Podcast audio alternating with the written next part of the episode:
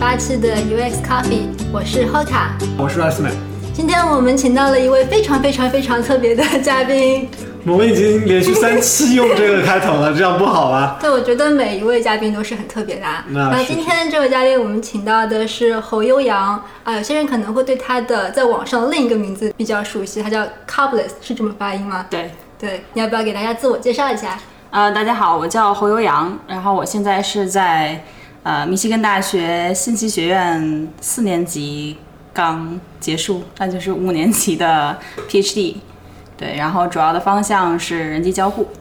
哦，对四年级刚结束，那所以就是今年就应该毕业了，是吗？对，打算是今年毕业。对，嗯，你嗯，给大家介绍一下你的背景吧。你本科是学什么的？然后现在又是什么，在干什么？呃，然后我本科是跟何佳一样是学心理学的，然后然后硕士的时候也是学心理学的，呃，何佳一口咖啡喷出来。等等，你硕士也学心理学？你这个不是博士学位吗？对，就是经历比较坎坷，嗯就是我本来是心理学的博士，然后后来我就对人际交互产生了兴趣，然后就 quit 了心理学的博士，嗯，然后又重新进入了人际交互的博士项目。那你是怎么会想到要 quit 那个心理学的因项目？为心理学太不好找工作了，哦，是这样子。哎，你那那你当时那个心理学，所以是硕拿到了硕士学位，然后对，就是中间相当于拿中间就是对这个小朋友们不要效仿，但是 哎，这个其实挺多的，就是对啊，而且你是发。我现了自己的兴趣啊，我觉得这很正常，你的研究兴趣发生了变化，嗯，这没办法的了。那你当时硕士硕士有方向吗？心理学有硕士的方向就是认知神经科学，就是简单来说就是研究大脑的认知功能。哇，那跟人机交互有关系吗？呃，其实人机交互呃很多的基本的一些原则都是从认知心理学来的，啊。以，及人机交互这个学科的很多鼻祖的人物其实都是心理学家，所以 对，所以其实还是有一定的关系的。啊，嗯，那你现在博士做的是什么的什么样的研究方向？呃，我博士的话做的主要就是线上社区和线下社区，就是开始的时候研究比较多的是 online community，嗯，对，就是讲比如说像 Facebook 或者是我们广义上的 social media，然后它都是这种一个所谓的网络社区嘛，就是大家到这个 online community 里面，然后可以分享一些信息，然后可以有一些 social interaction。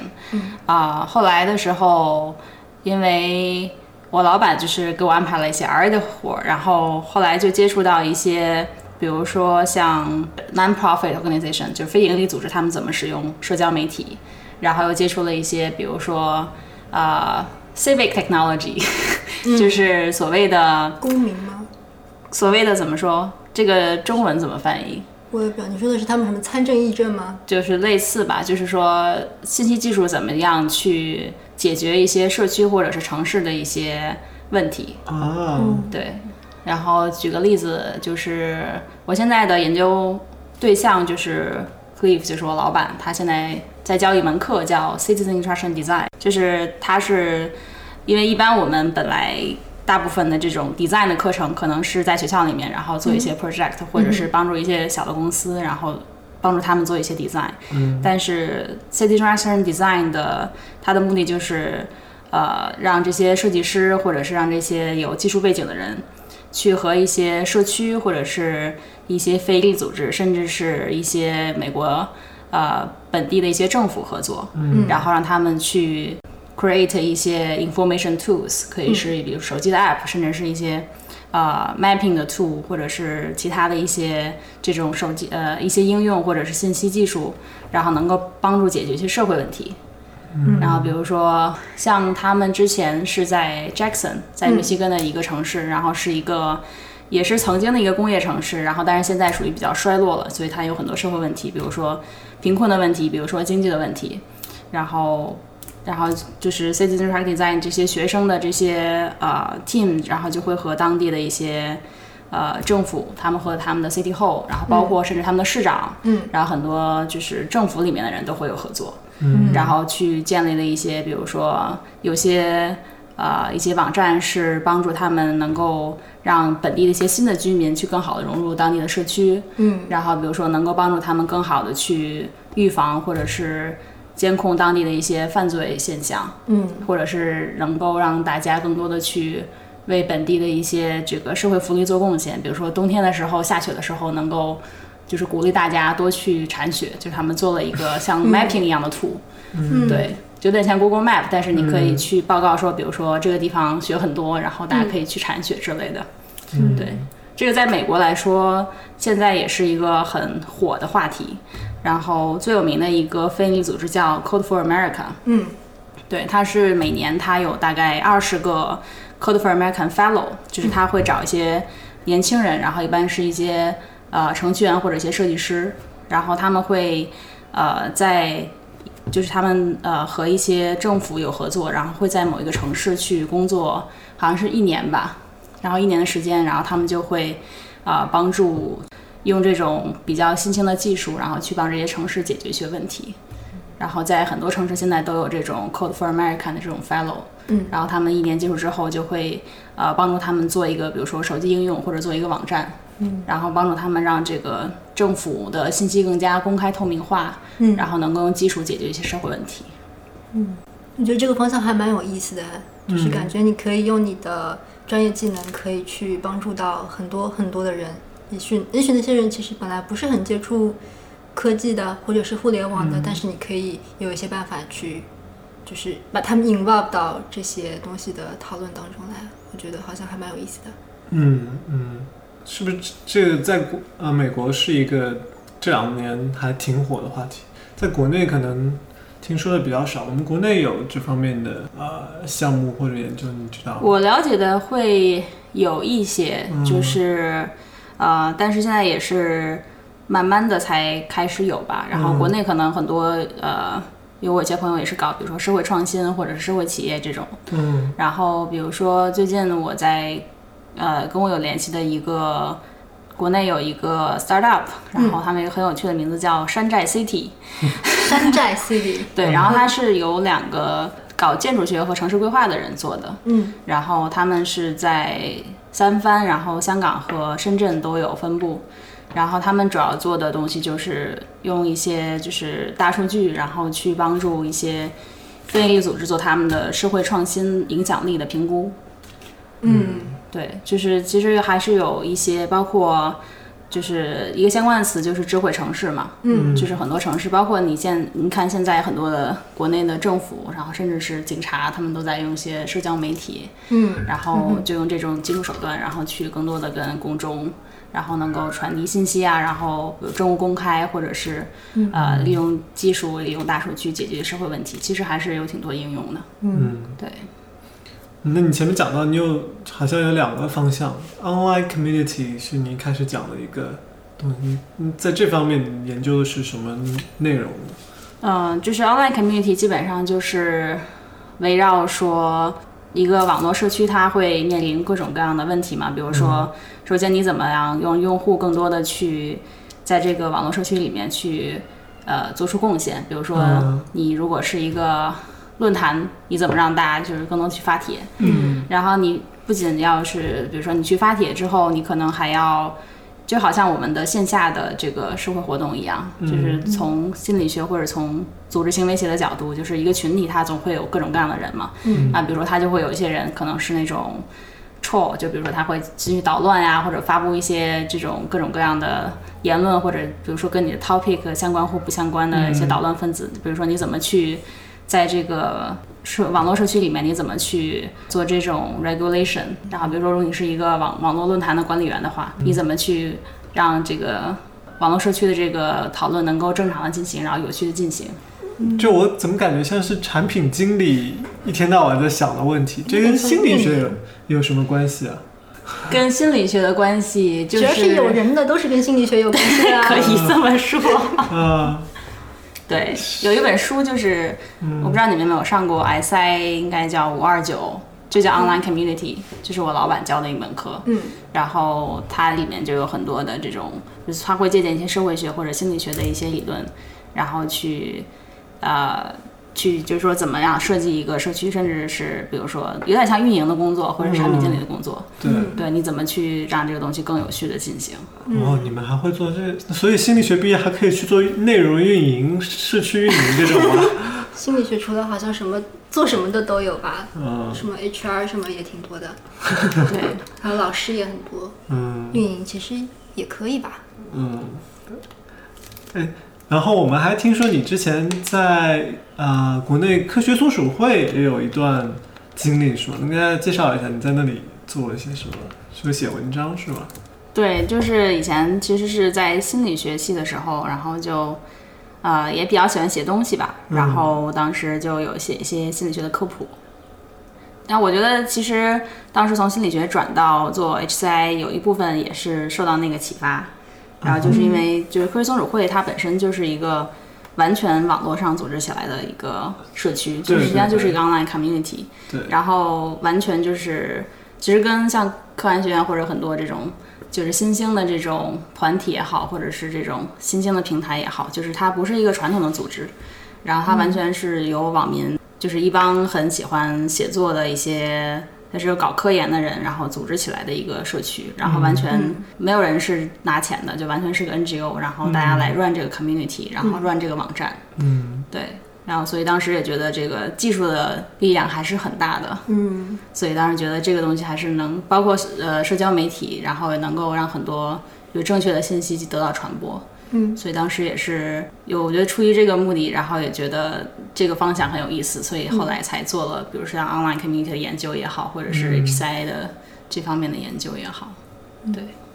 说是科学松鼠会影响了你这这个决定吗？就是你，我们很好奇啊，你是怎么就突然从一个心理学，然后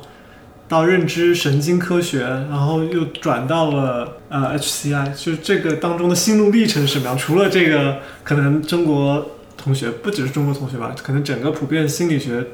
这个就业是不是就困难一点以外，还有别的，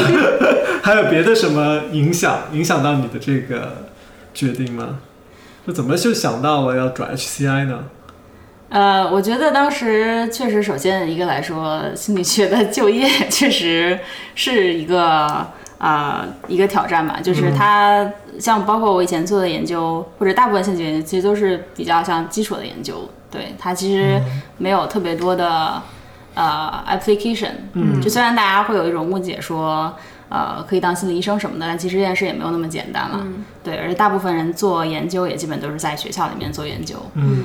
啊、当然后来就是慢慢随着这个互联网的发展，其实很多心理学毕业的人也都会去做跟网络相关的工作。其实现在大部分国内我相信也是，呃，心理学专业毕业的学生，大部分也都是进入了互联网公司做 PM 呀，或者或者做啊真 UX 的啊方面的东西。还蛮多的。啊，不过这个瞬间你本科在北京嘛，北京可能这个氛围会比上海要更强一点，啊上海好像就会少一点。北京真的环境比较好。哇，学心理学的都去互联网行业了，这还真是人人都可以当产品经理的。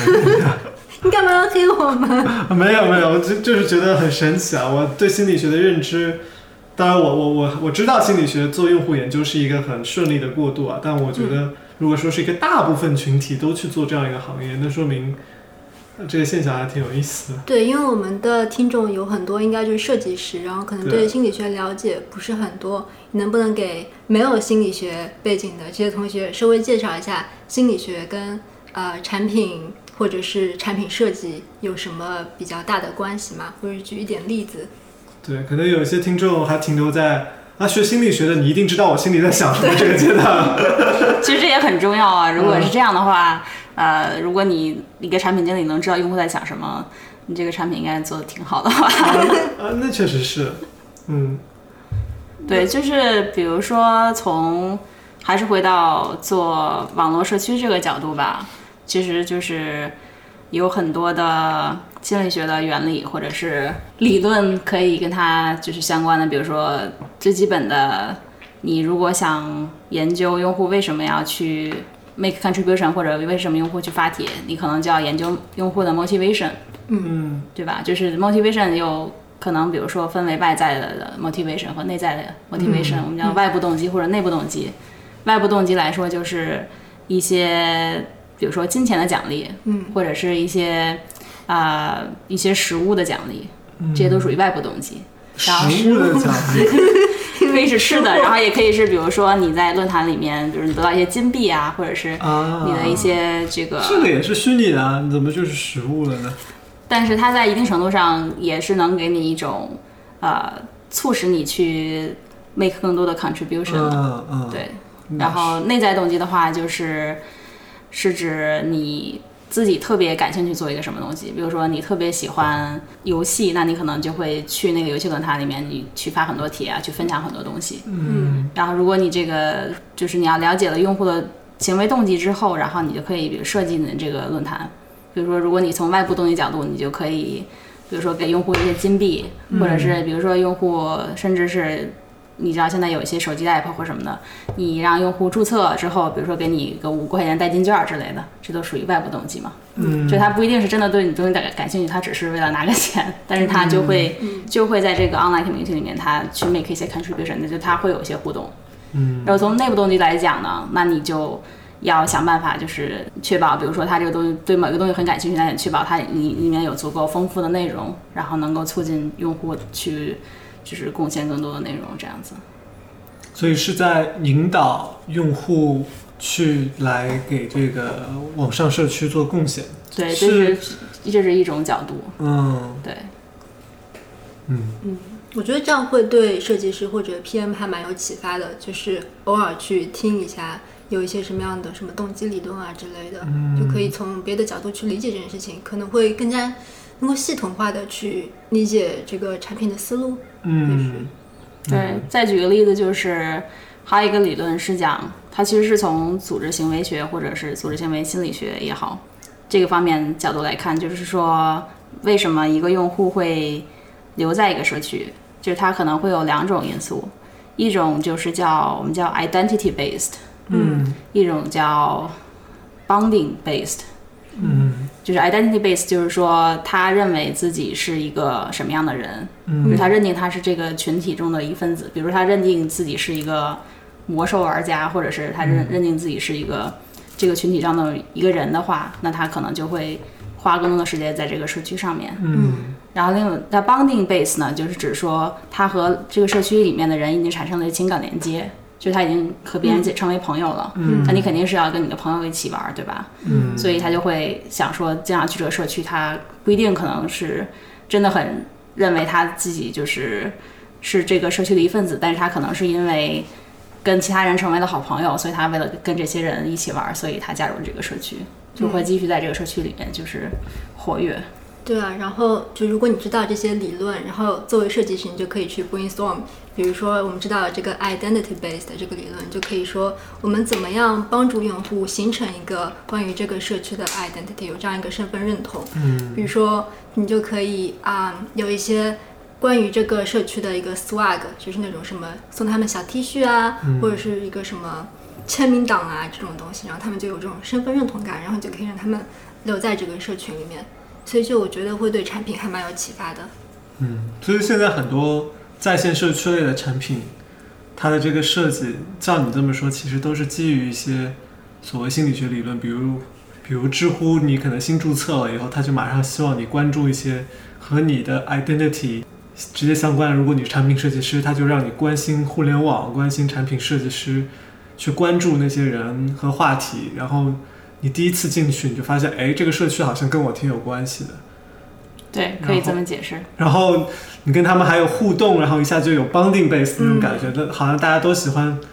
就感觉哎，这个我跟他已经有互动了，我还要回到这个社区里来。对，嗯这个答案我给你加十分。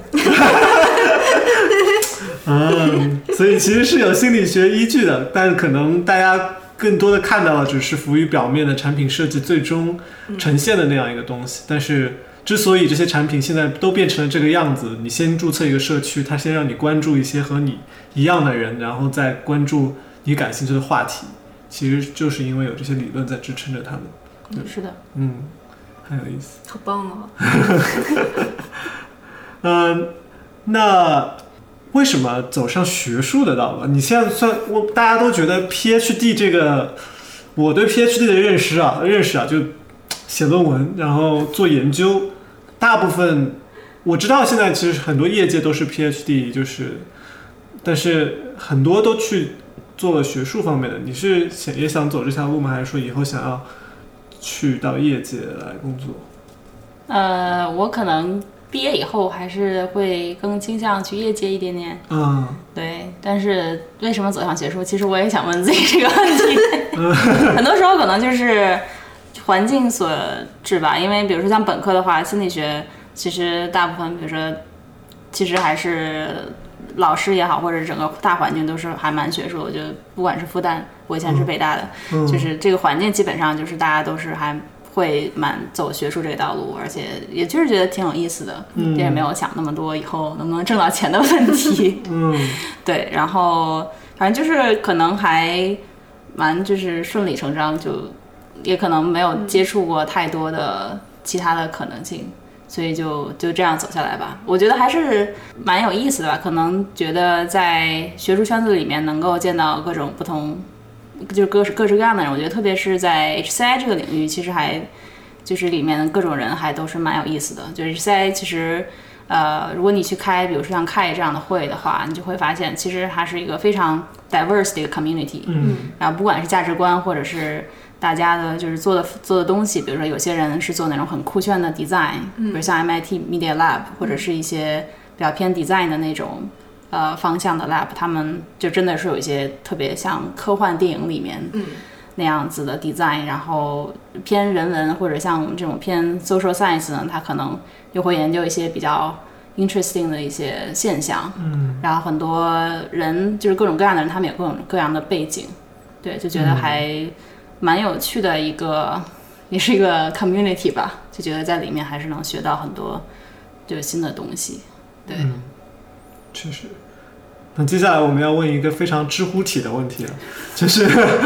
在密歇根大学读人机交互的 PhD 是怎样一个体验？就是你们能不能给大家介绍一下你的日常学习生活大概是怎么样的？OK，日常学习生活的话，基本上像我们可能现在教教课还挺多的，教课？就是做 GSI 啊还挺多的，嗯。然后所以可能基本上一半时间在教课，然后一半时间可能是在做研究，嗯，对，然后现在教什么课？呃教过很多种课，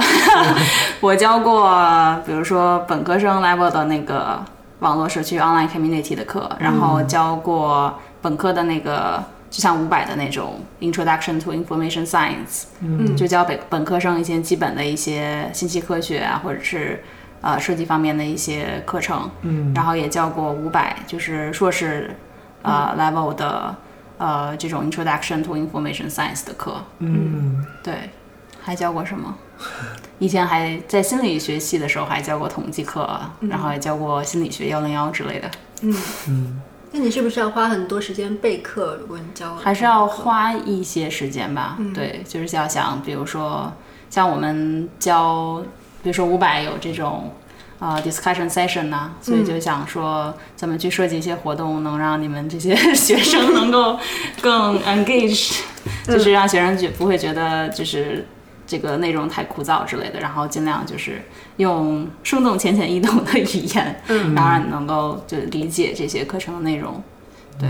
对我以前在读书的时候就觉得你们这种 GSI 就是 Graduate Student Instructor，就是中文是什么？就助教吧，算是。助教，嗯，对，助教就很重要，因为上课听不懂的话，就基本上就靠你们，因为你们会用那种很生活中的例子或者是平时的语言，然后就把那个课上讲的那些理论再解释一遍，然后我都有种哦，原来老师其实说的是这个东西 的那种感觉。对，助教还没有被那个八股文给荼毒的很深，就还是会用人话来讲话的，还是比较亲切的。那做研究的话，啊，前面我们已经讲了，就是你做的哪哪个方向的研究？那但是这感受什么？是天天泡图书馆的吗？还是怎样？嗯，还挺多泡图书馆的时候的，就是因为要阅读大量的东西吧，就是啊，包括也会上一些课，但是上课的时候很多也都是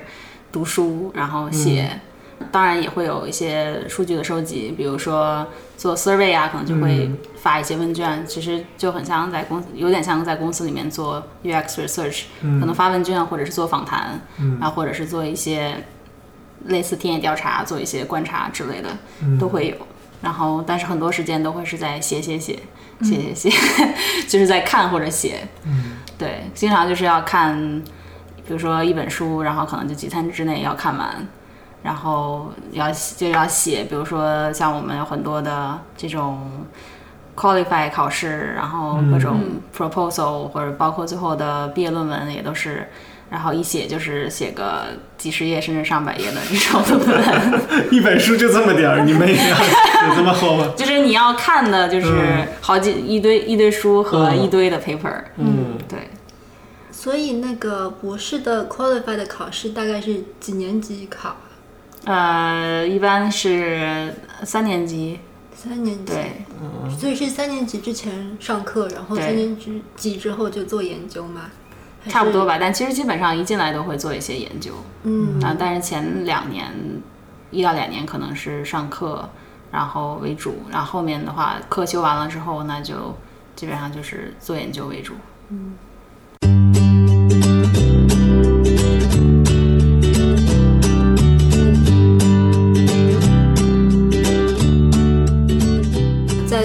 读博士期间，有连着两个暑假都在 Facebook 做用户研究的实习啊、所以你在 Facebook 实习是怎样的体验？总体上你喜欢吗？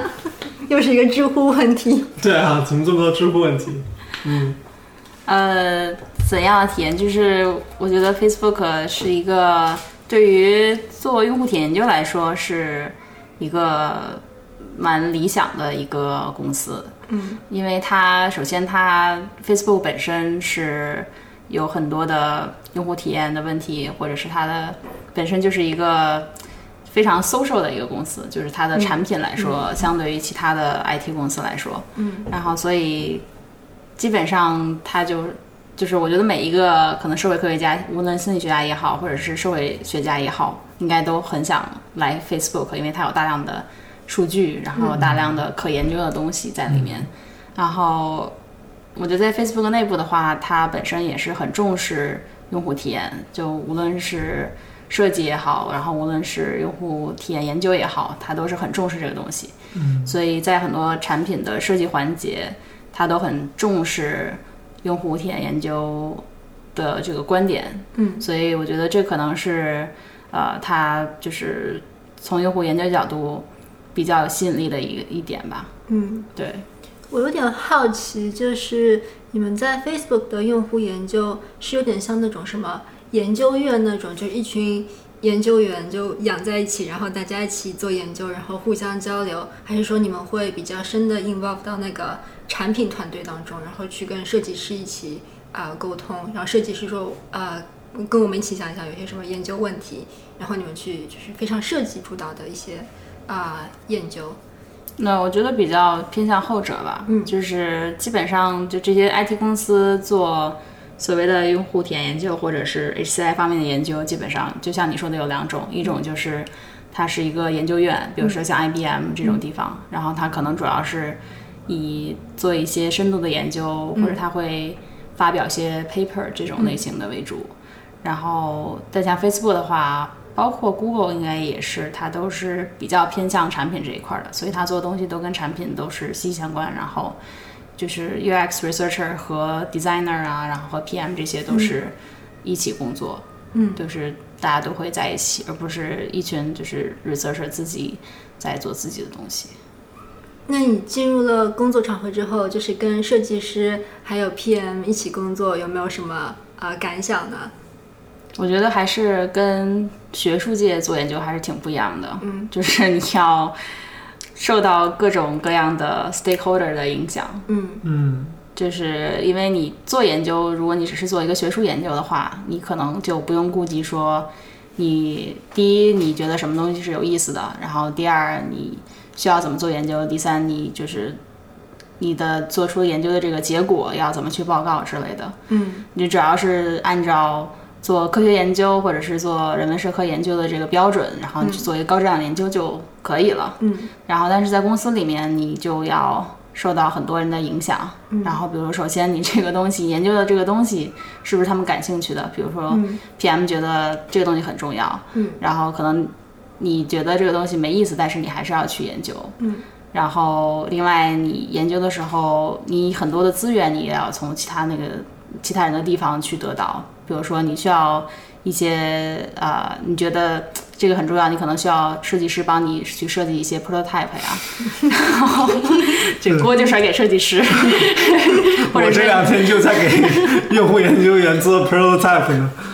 嗯。然后或者是这个需要 engineer 帮你去准备一些 data set 呀，或者是你要跟 data scientist 去呃一起去分析一些数据啊，就是所以基本上要跟很多的人去协调，然后你的工作就是。我觉得有一半时间在做研究，甚至有一半甚至一半多的时间都是在沟通，而且到最后的时候，你要把你研究的结果，你最后要 deliver 给你的 team 嘛，嗯，然后你这个 deliver 给你的 team，然后你要考虑，比如说万一这个这个结果和 PM 想的不一样，或者是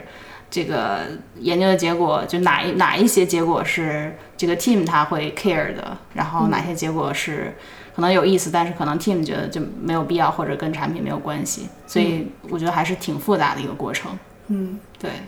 你在 Facebook 做的这两份实习都是定性研究为主吗？还是啊、定性定量都有做？其实都有做一些。嗯，但是那你前面有提到你要问像他们的 data science scientists 要数据，你们之间是怎么合作的？data scientists 做什么？用户研究定量的用户研究又是做什么的？呃，就我觉得总体来说，就是区别在于 data scientist 他比较关注，更多关注的是一些呃公司绩效方面的一些东西，比如说基哦基本的一些 traffic 或者基本的一些 engagement 的一些 metrics，、但用户体验研究它更多的是关心的一些更可能更细微的一些差异。它可能就是不是简单的一个有多少人 visit 了这个 website，或者是用户点击了多少，呃，而是更多的，比如说像我们说的这个具体的，比如说这个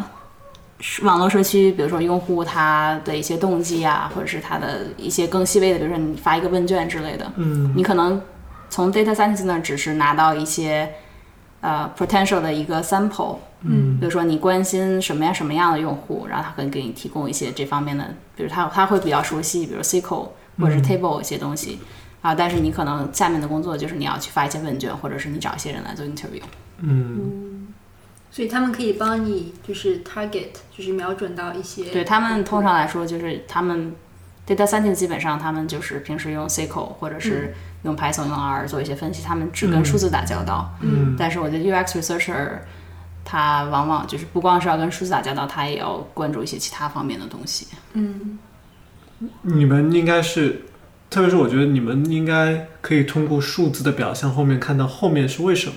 用户是对用户行为有什么样的 implication 这种东西，可能是你们更关注了一些问题，是吗？对，嗯我们在读研究生的时候，就是学校里也教了一些用户研究的方法，就比如说什么访谈，还有什么问卷之类的。你在工作当中用到的主要是哪些研究的方法呢？嗯，基本上其实都有用到一些，嗯就是问卷，我觉得是挺普遍的一种嗯 UX research 方法。嗯呃，访谈也是挺多的，然后包括一些 usability test 嗯这种都还是挺多的。嗯然后也有一些，比如说像一些 SQL 一些 log 的分析嗯，也都会有。就是数据分析也会有对。对，所以我们知道研究分生成的研究，还有是那个，嗯，就是最后你做完了产品之后评价这个产品好不好的研究，就听上去你好像会在这个实习里面各种各样的研究都会做一点，是这样吗？对，我觉得取决于就是这个 team 它要求你，比如说有的产品是在一个比较探索性的阶段，嗯然后我觉得一般来说可能做定性的研究就会更多一些，因为你还不知道这个产品它最后设计的是什么样子，嗯所以你可能更多研究是偏向于了解用户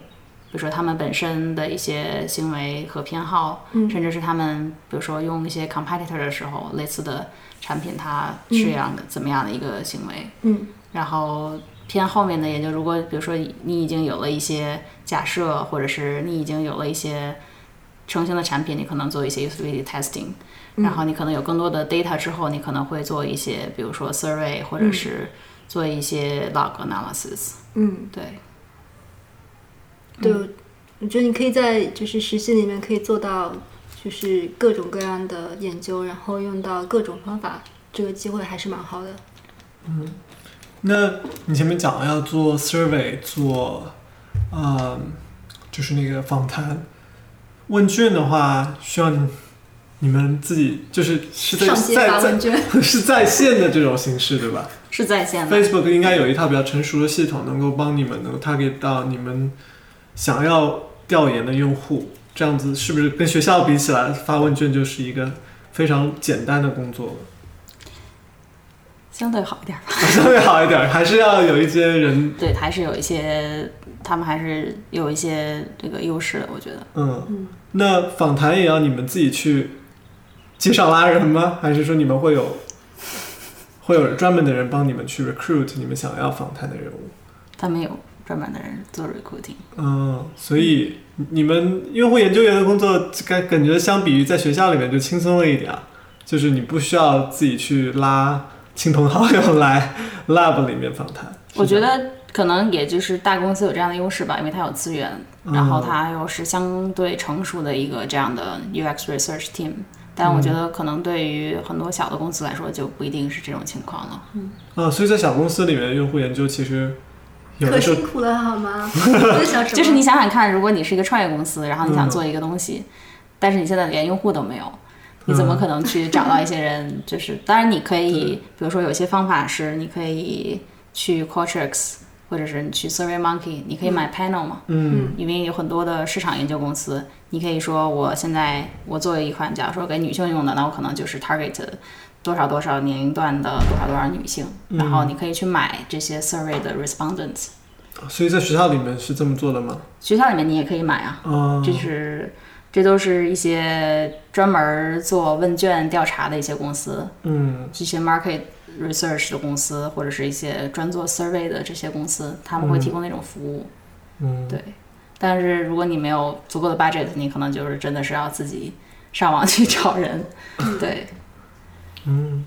所以你刚刚说到说你的研究就是跟产品的关系比较紧密，呃，在这方面你有没有什么心得？就是怎么样你做完研究之后可以有一个对于产品有什么那个应用？因为我记记得我本科的时候就觉得这个部分很痛苦，就是你写写心理学论文最后就要写 implication，然后每次都是我跟就 Riceman 在那里讨论半天，然后说对你们设计师到底有什么帮助呢？然后我们就脑补啊脑补脑补，最后终于写出来了一点东西。就你有没有什么心得可以，比如说就是强化自己的产品思维啊，或者是之类的？其实我也在学习，我觉得这一点，我觉得还是跟经验挺有挺有关系的。嗯我觉得这一点，我觉得我还是需要继续学习的。嗯。我觉得可能还是跟包括像你说产品思维，可能也是要，比如说你做某一类产品，你要对这一类产品有足够的敏感度，或者对这一类产品有足够的了解，包括你可能要甚至了解一些 marketing 方面的知识啊。你可能就是总体来说，就是你不能光 focus 在你自己的研究上面，你要就是 focus 在比如说你的研究对这个 team 对这个产品有什么好处，比如说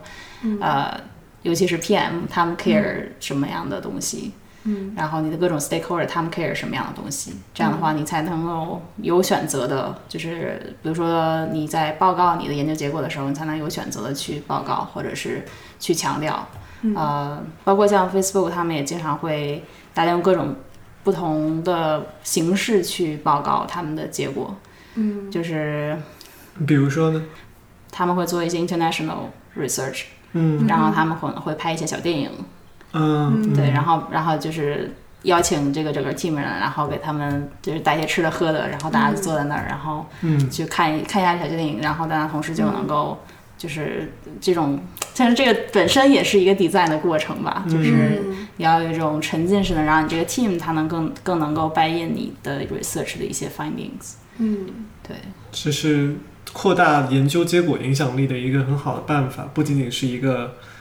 啊、什么一个 doc 没有人看的几十页的档案，一个一两分钟的小电影，概括性的解释一下，可能会很有感染力和效果吧。嗯对我觉得他们在这方面还是嗯花了不少功夫的，就嗯，是还是要 be creative。嗯，对，那嗯，日常其实还是会做像那些 deck 那些 slides，对吧？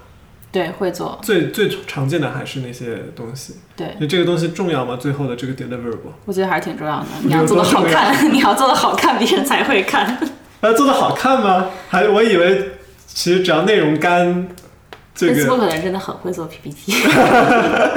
啊，我觉得从上大到下都特别会做 PPT。嗯用户研究员也特别会做，就像做的跟设计师做的似的，是吗？对，嗯 就是我觉得这也是个学习的过程吧。嗯，对就最后的展示的那个过程，往往其实可能比我们想象的更重要。对，我觉得是这样子的。嗯对，我记得以前有篇文章里面就说，user research 就用户研究一半的那个要求是做研究，但是还有一半可能就是在你的那个组织里面去推广你的研究的结果，嗯这嗯是他们其实是一个没有被说出来的一个职责，但是嗯很重要的。你觉得在这方面，我知道你就是做这两份事情，你觉得你自己有什么心得吗？就怎样让自己的研究被更多人看到，影响到更多人，或者说怎样？你前面有提到，就 stakeholder 很重要，就你有什么一些策略可以让你的研究报告最终被更多人看到，或者影响到别人吗？嗯，我觉得像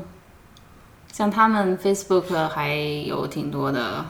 方法吧，比如说像他们，你现在可以看到很多 Facebook 的 designer 或者 researcher，他们都在写 Medium post，啊，对，对，所以他们经常会把自己做研究，甚至是一整个做产品的这个过程都给你写出来，都分享出来。嗯这个是给外部人看啊，通过把这个东西的影响力扩大到外部，反过来影响到内部的这个传播。我觉得也是也是有，你想，如果你这样的一个 post，就是被所有人看到的话，你其他公司就是你公司的其他人怎么会看不到？嗯，对啊，也有道理。嗯，怪不得我们上一次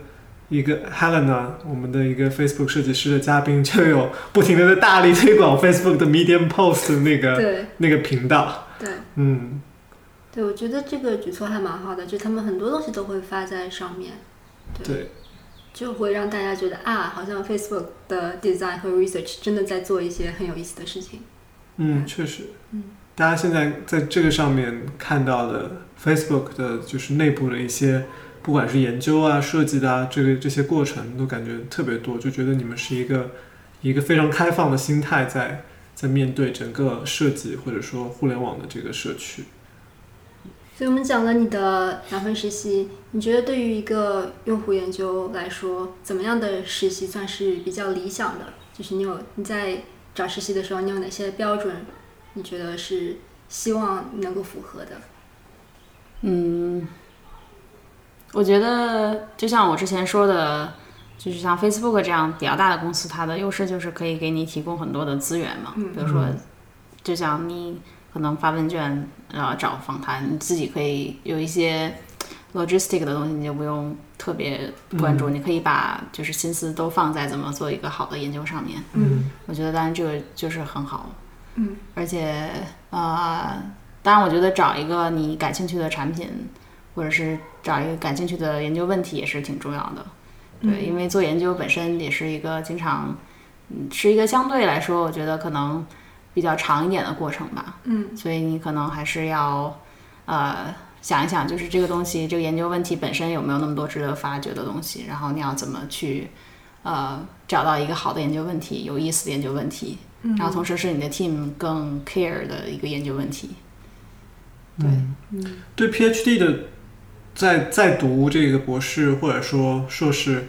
来说，怎么样能找到这样子的工作机会呢？因为我们知道，其实跟设计师相比，用户研究的岗位还是比较少的。在学校里面，怎么样才能去接触到或者看到、了解到这些机会？对，就是 PhD 来说，确实也是挺 tricky 的。很多时候，其实很多都是，呃，像一些研究院类型的这种 UX research 或者是 HCI research 的职位，很多都是靠内部的 networking，嗯，或者是你甚至是你老板的一些关系。啊，嗯对，但是像一些 IT 公司的这种，他可能也会去，比如说包括学校或者是他通过校友的一些关系，比如说，嗯他说你认不认识一个人，比如说你都是优密毕业的，那你认不认识一些相关的人做相关的东西？因为他有的时候他的研究就是 UX research，他可能比较 specific，对，比如说他就做某一类产品，甚至你比如说特别是做一些偏 design 的，比如说他就是做 IoT 的，他可能就想找一个研究 IoT 的 PhD，、嗯。对，这样的话，他很多时候都是通过内部的这种 networking，对，甚至比如说开会的时候，你也可以去跟这种公司的人，或者是跟这种研究院的人，或者包括像 Facebook、Google 这种 researcher，你就可以跟他们去聊。他们有很多也会组织很多 social event，嗯，对。所以你当时是通过怎么样的方式联系到 Facebook 呢？还是他们联系到你啊？当时就是也是多渠道吧，就是嗯我有我有一个师姐，她之前也是在那儿实习过，啊，然后他们也有到优密做过一次，就是 career fair 还是一个、一个 session，就是他们 HR 有到优密来，然后跟他聊一下这样子。嗯，那你觉得，就你前面听你说，你感觉你比较建议大家去到一些 IT 大公司里面做用户研究，可能会可以让你更 focus 在你的研究本身上，而可以少忧虑一些那个啊、流程上的一些问题。那你觉得，嗯，这些大公司对于用户研究员、用户研究这个岗位的普遍的这样一个要求大概是怎么样的？必须是博士生吗？是一个硬门槛吗？还是说有怎么样的一个一个一些标准和要求吗？我我我感觉，但我这个感觉不一定是准确，但是好像他们会比较偏向于博士生，嗯，对。然后主要是因为这个学历吗？还是比较看重博士生的一些技能？我觉得可能是，其实我也不清楚里面的缘由，但是感觉可能是认为博士生至少有经过这种研究的训练吧，因为嗯毕竟这个研究的过程它是有一定的方法的，嗯然后有一定的这个方法论，你要保证这个研究的就是准确性啊，要保证它的这个精确性啊，就是严格严格度啊，所以它可能会对你这个方面的背景有一些要求。嗯。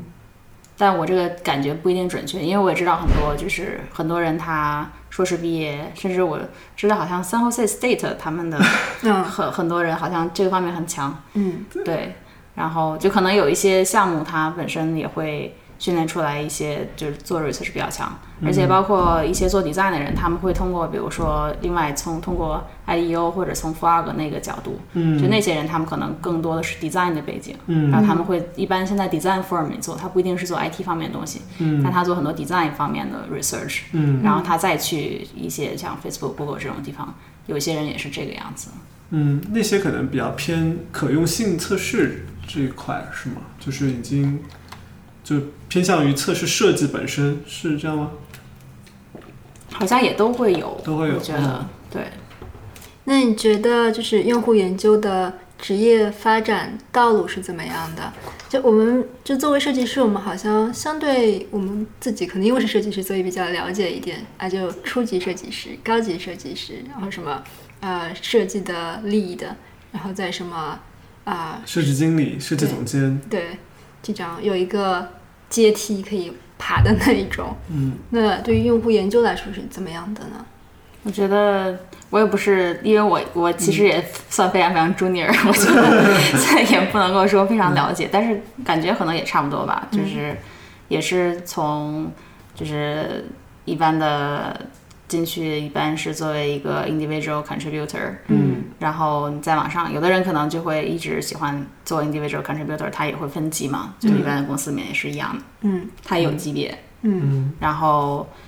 有的人可能就是走向 manager 的那种道路，他可能嗯。做几年之后，他会变成一个 manager，、嗯。然后就是 research manager，甚至是他做整个 UX 的这种的 manager 或者 director。嗯。对，那怎么区分一个高级用户研究员，或者说一个比较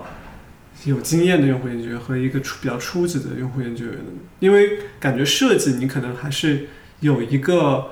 deliverable 可以大家一起来评价，哎，这个做得好，这个做得差一点。那研究报告或者说研究是否也有这样一个标准呢？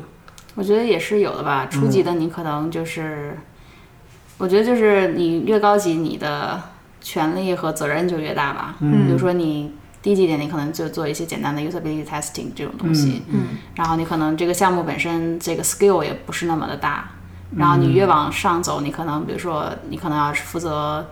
比如说一个大的一个产品一个 feature 的整个的 research，包括你可能底下会有一些你要管的一些 researcher，嗯。然后我觉得 research 的这个 skill 还是挺大的，就是你小了你可以做一个 lab 的一个一个研究，或者做一些 usability testing；、你大了你可以做，你甚至可以做 international research，、嗯你可以看全球的这个市场的不同的地方的嗯这种用户的表现，或者是你可以做你整个全公司这个整个产品的各种 feature 的它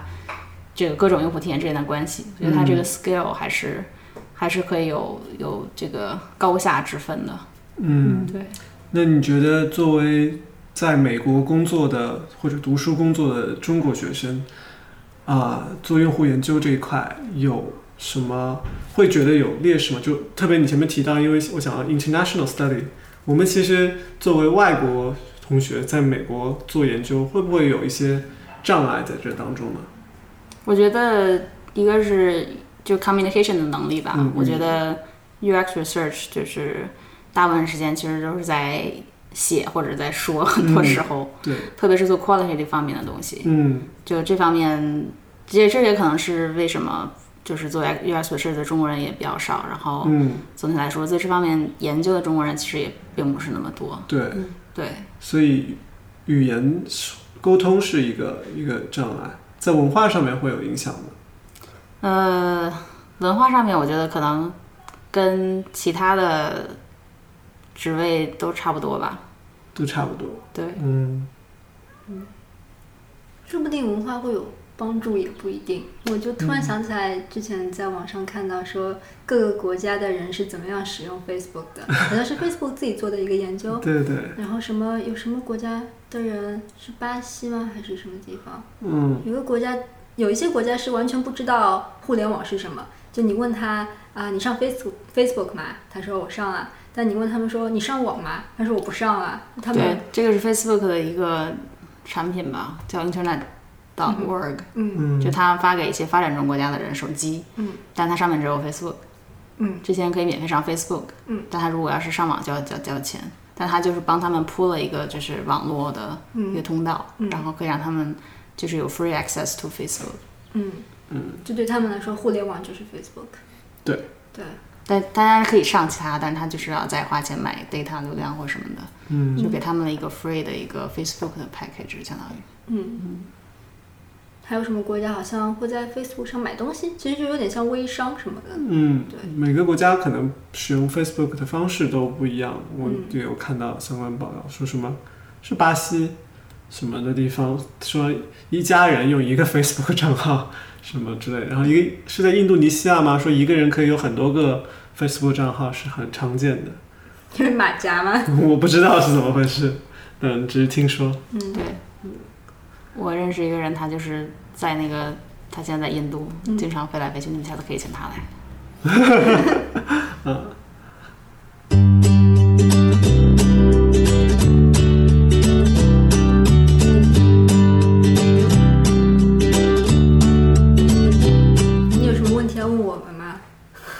你你在你们心目中这个 researcher 是什么样的一个？因为我觉得我接触 researcher 比较多，但其实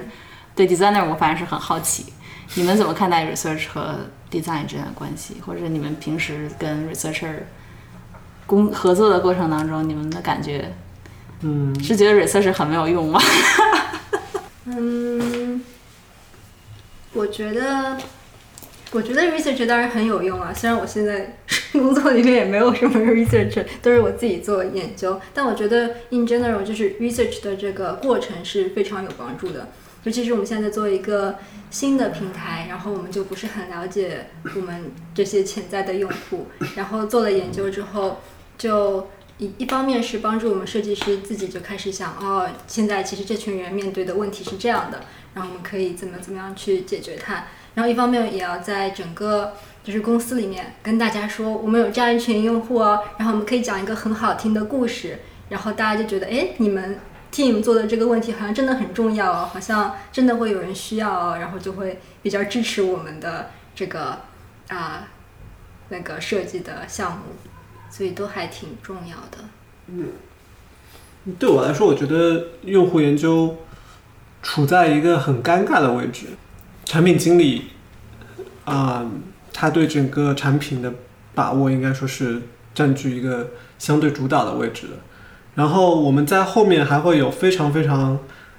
精确的一个一个测试系统，就是我们有对我们如果有什么设计上的决定，或者说甚至是一些产品的重大的这个决定，我们都会放在后台去去测试，直接看啊、live traffic 的用户测试结果。所以用户研究的这个位置就比较尴尬，它就是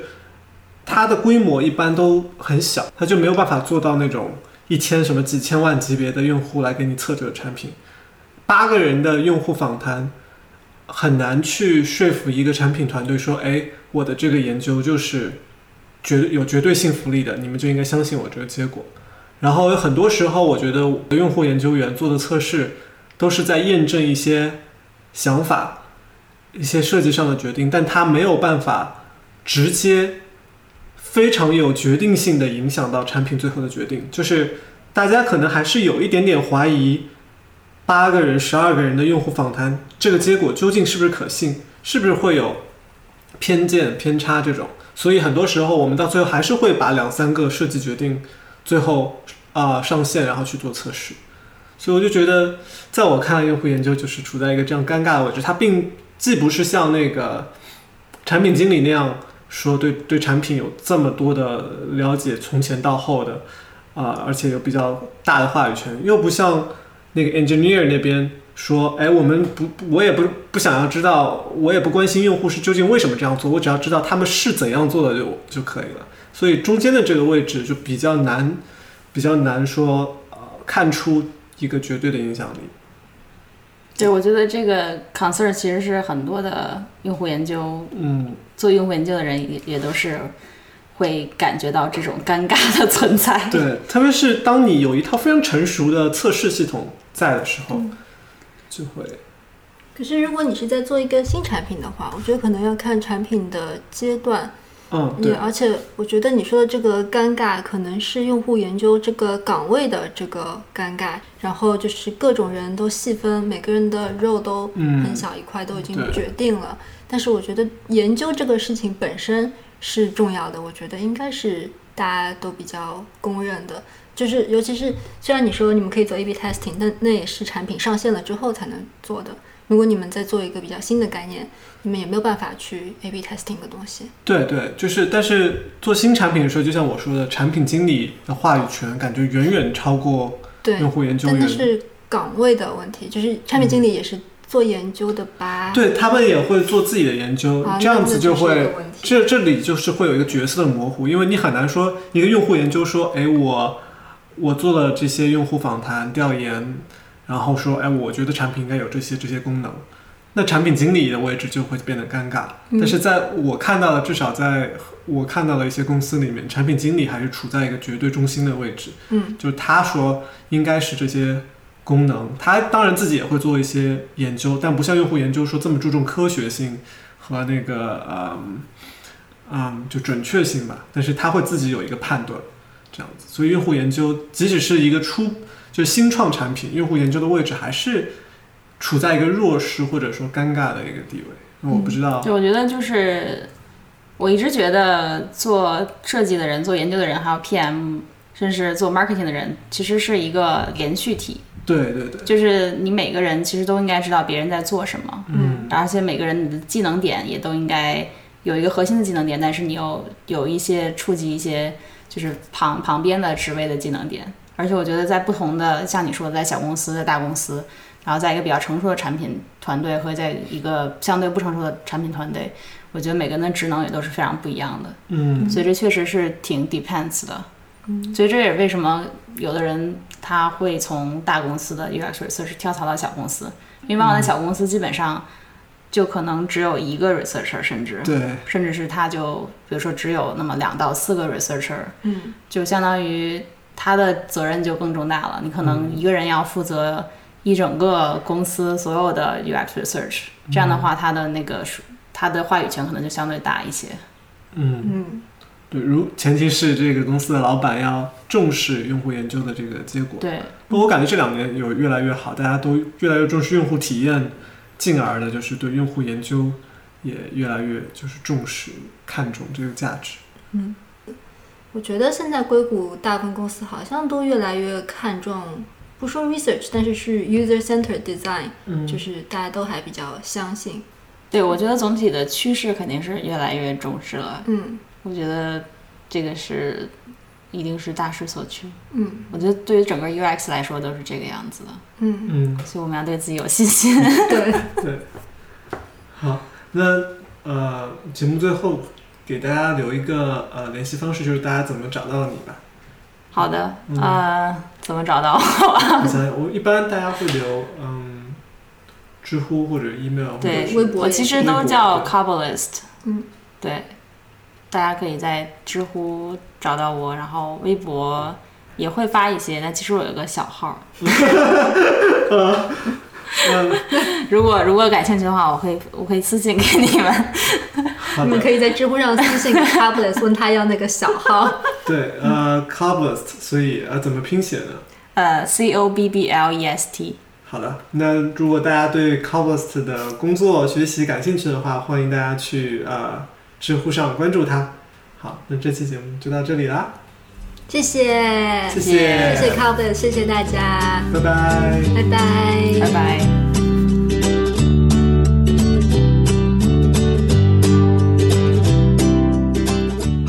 这就是我们的第八期节目啦。大家可以通过访问 podcast 点 uxcoffee 点 co，或者在任何泛用型播客客户端、荔枝 FM、喜马拉雅 FM 以及网易云音乐上搜索 UX Coffee，或者是中文名设计咖，咖啡的咖，大咖的咖。